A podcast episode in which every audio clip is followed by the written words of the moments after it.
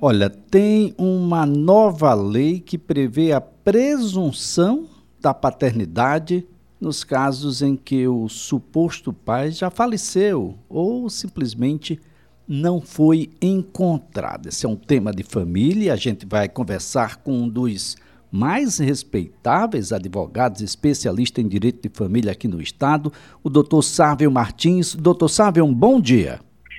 Bom dia, Elias. Bom dia, caros ouvintes. Já estava com saudade da CBN. saudade também do senhor, doutor Sávio.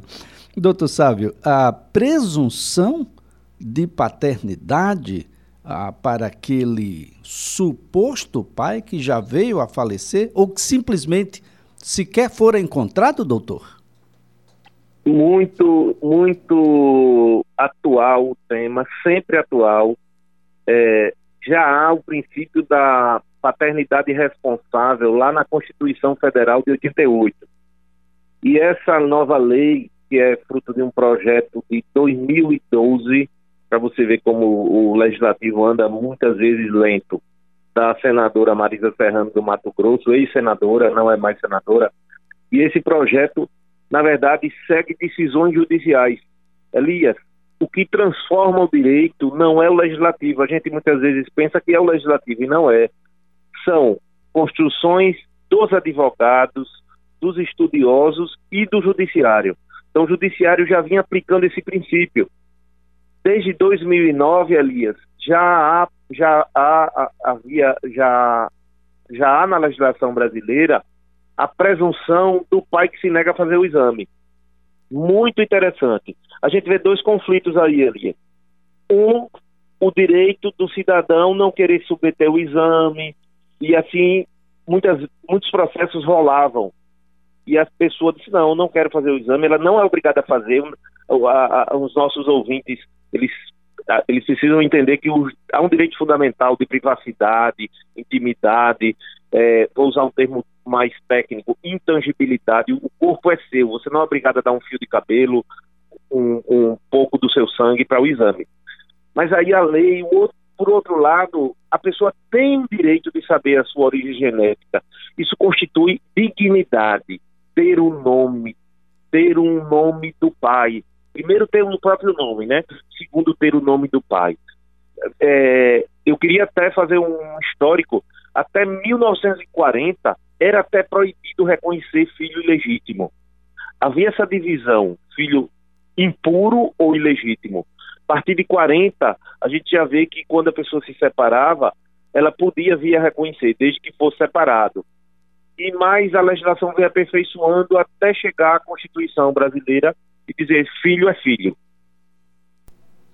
É muito interessante a ideia, mas há, há critérios, há um elemento fundamental, ah, por exemplo, ele precisa estar ah, desaparecido ou os familiares ah, precisam se negar a fazer o exame e aí a presunção ela se manifesta? É assim, doutor?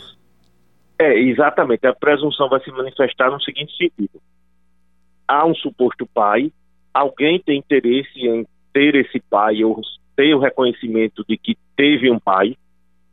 Se o pai não for encontrado ou já for falecido, é, as, os parentes mais próximos eles vão ser chamados e os mais próximos eles eles é, a justiça vai preferir a eles a lei é muito clara os mais próximos afastam os mais remotos se eles se negarem aí não basta só a negativa, viu, Elias? Não basta.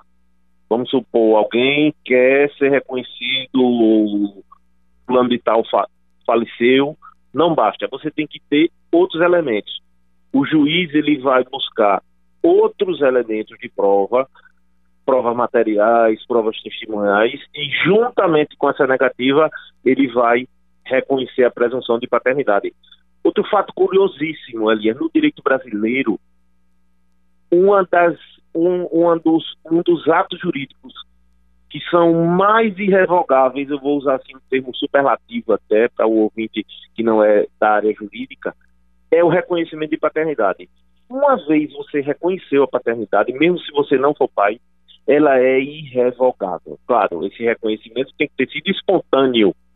Você não pode deixar de ser pai. eu tive um caso é, prático judicial onde o cidadão é, se casou com, ou, ou foi união estável, não estou me lembrado, foi união estável casamento, com uma moça que já tinha um filho e não tinha o pai. E ele foi no cartório e reconheceu. Código Civil é muito claro, esse ato é irrevogável. Depois que ele separou da moça, alguns anos, ele disse, não, agora eu não quero mais não esse filho. Até procurou para assessoria jurídica, queria entrar com ação judicial. Então, uma vez pai, nunca mais deixa de ser pai. Claro se, eu, se a pessoa foi induzida em erro, foi enganada, mas fora dessas situações, a espontaneidade do reconhecimento é no direito brasileiro é irrevogável. É, doutor Sávio, existem limites para se ingressar com um processo de investigação de paternidade? Por exemplo, eu posso é, ingressar com esse processo a qualquer tempo?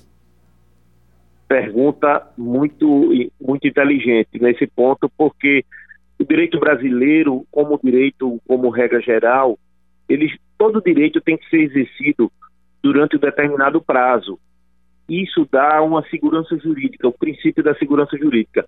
Mas em casos excepcionais, onde a dignidade da pessoa, e esse é um dos principais direitos da Constituição, não precisa, Elias, ter nenhuma lei protegendo a dignidade da pessoa, a vida, a integridade, a sua honra. Esse princípio da dignidade, ele contempla tudo. E nesse caso é imprescritível, a qualquer tempo.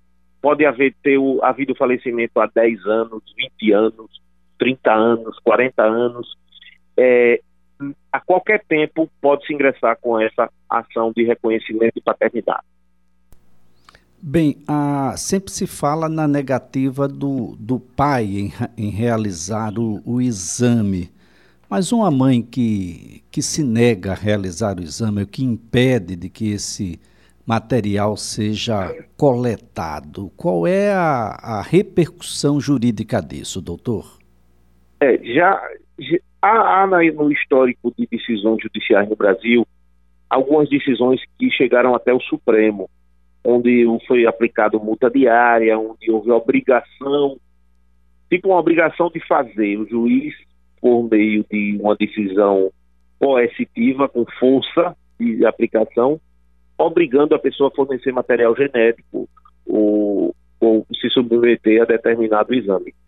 Mas isso não é possível no Brasil. Então, com qualquer negativa de parente, aí a gente usa o termo parente, Elias, e como o, as suas entrevistas são sempre muito didáticas é, e é pouco divulgado. Na verdade, o direito devia ser muito mais divulgado e esse, o papel do seu programa é muito importante. Quem é parente? O parente, na linha colateral, ele vai até só o quarto grau. Então, assim, às vezes a gente, pessoas mais distantes, a gente considera parente, mas para fins jurídicos, para interesse jurídico, ele só vai até o quarto grau. Só exemplificando, quarto grau é um primo. E como se conta os graus? Interessante, você tem que subir até o ascendente comum e descer até o parente. Vou dar um exemplo. Um primo meu, eu subo até o meu pai, um grau, subo até o meu avô, segundo grau, desço até o meu tio, mais uma casinha que eu pulei, terceiro grau, estou usando essa linguagem para ser bem didático, desço para a quarta casinha, quarto grau. Então, assim, só vai até aí. Então, essa obrigatoriedade, quando fala em parente, só até esse quarto grau. Excepcionalmente, eu acho que via judicial, eu, eu entendo que pode até haver uma elasticidade, mas assim, para aplicar a lei do jeito que ela está vindo aqui, vai considerar parente até o quarto grau. Se houver interesse, o juiz pode até ampliar esse, essa obrigatoriedade essa, esse chamamento para fazer o exame, além desse quarto grau. Mas no Brasil, o parentesco mesmo, ele limita a quarto grau. Quando é parente colado em linha reta, subindo ou descendo, a gente chama é, pai, avô, bisavô, aí neto, bisneto e vai descendo, ele não tem limite. Aí esse parentesco, ele não tem limite de grau.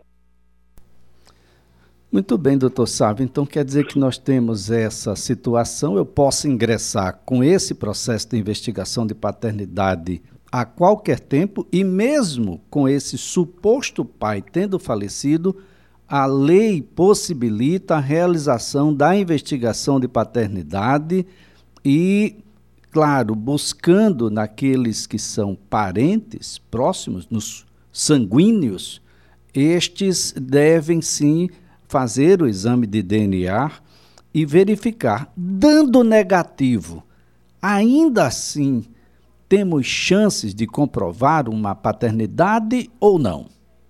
Sim, você falou falecido ou desaparecido. Se eu não tenho prova do falecimento, mas não consigo localizar, eu entendo até que em determinados casos o juiz poderia até é, publicar um edital, ver se apareceria algum parente ou se a pessoa, alguém visse esse edital para dar mais segurança jurídica. Então, morto ou desaparecido, havendo mais algum elemento de prova, tem que haver algum, Elias, não só a negativa. Tem que haver alguma prova testemunhal, material, seja documental, para que se aplique esse princípio da presunção. Que mesmo antes dessa lei, que foi publicada no dia 19 de abril, já vinha sendo aplicado pelo judiciário em muitas situações. Então, louve-se a atuação do, do, do judiciário nesse caso. Ok? Certo, doutor Sávio. No, nós estamos aqui eh, levando em consideração de que não houve convivência, não é isso? Pode ter até havido convivência. Várias situações, Elias.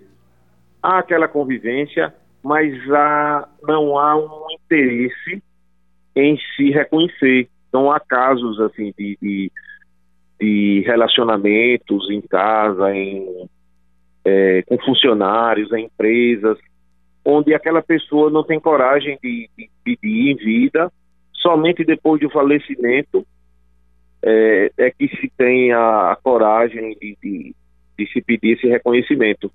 Em vida, pediu-se sigilo, ou pediu-se reserva, ou se acertou que não seria feito, ou por vexame, ou por questões familiares, ainda há uma, um certo temor em relação a esse tema.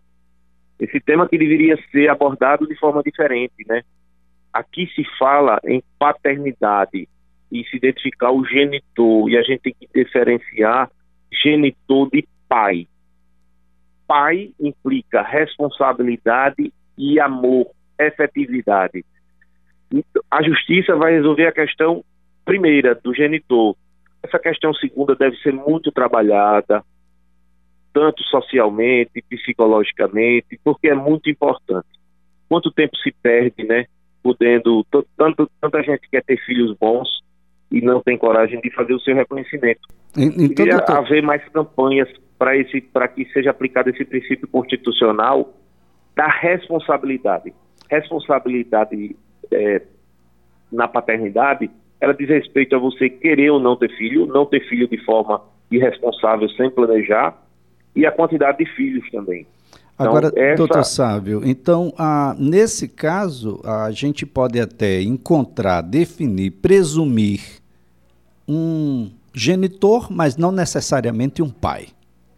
Exatamente. Então, pai é muito mais do que um genitor com certeza, você ampliou bastante e sei que você é um grande pai.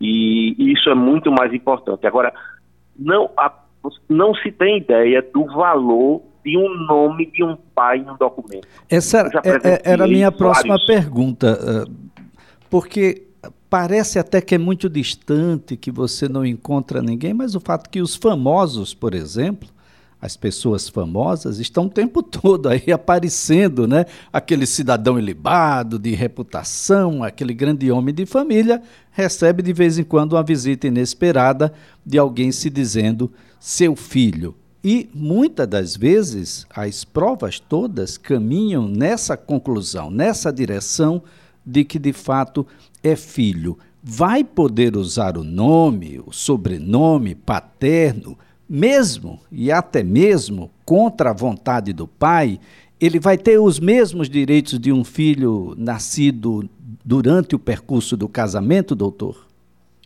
Mesmos, mesmos direitos. E você Eu vou dizer um número aqui, você vai se assustar, os nossos ouvintes vão ficar estarrecidos. Quando você me convidou para estar hoje com você aqui, eu fui atualizar números aqui pela internet. Alguns, alguns sites oficiais é, trazem um número aproximado de 5 milhões e meio de pessoas no Brasil que só tem o nome da mãe no registro e na identidade. Então é um problema muito grande. E aqui louve-se a justiça alagoana, tem à frente a doutora Ana Florinda, é, tem um núcleo de filiação, tem feito um trabalho muito legal. O próprio Instituto Brasileiro de Direito de Família, o IBDFAM, também sempre incentiva.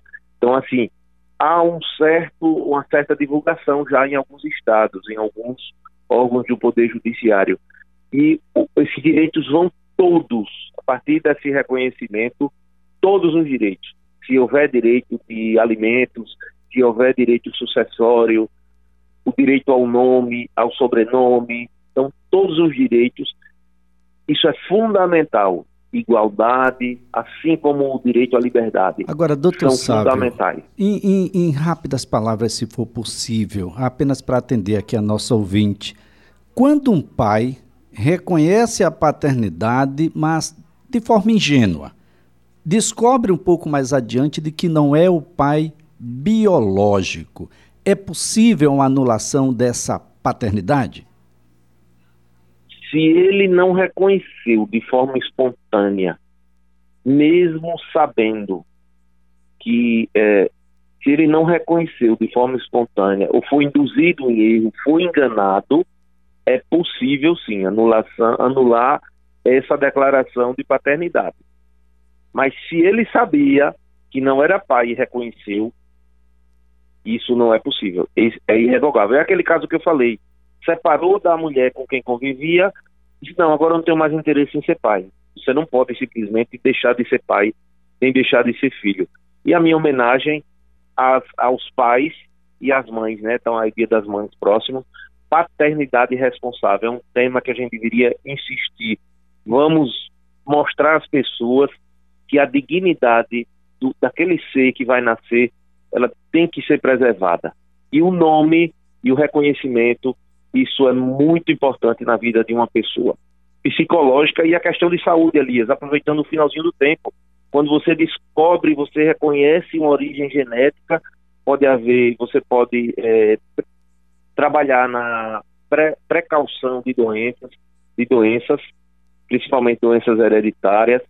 Quantos é, transplantes foram feitos, foi identificado quando identificado nos parentes, muitos casos aí a parte médica eu não saberia me estender sobre esse tema. Então vai muito além e a questão da afetividade. Trabalhar também, tenho certeza que fora o reconhecimento, um apoio psicológico para que haja esse elo de afetividade, não fique só no campo jurídico. Tá certo então, doutor Sávio Cardoso, muito obrigado pelas informações, pela forma didática com que sempre trata o tema, que as pessoas discutam um pouco mais o planejamento familiar, que é quase que um palavrão nesse país. Ah, e exatamente porque não, não se discute, não se planeja, a gente tem toda uma, uma sorte de, ah, de processos chegando até a, a justiça, como se a justiça pudesse antever aquilo que deveria ter sido planejado lá atrás. Aí tentar consertar, muitas vezes o processo termina e o problema continua. As pessoas precisam compreender uma necessidade de se fazer o planejamento. Muito obrigado mesmo. Ótimo final de semana para o senhor. Doutor Sávio Martins é advogado especialista em direito de família.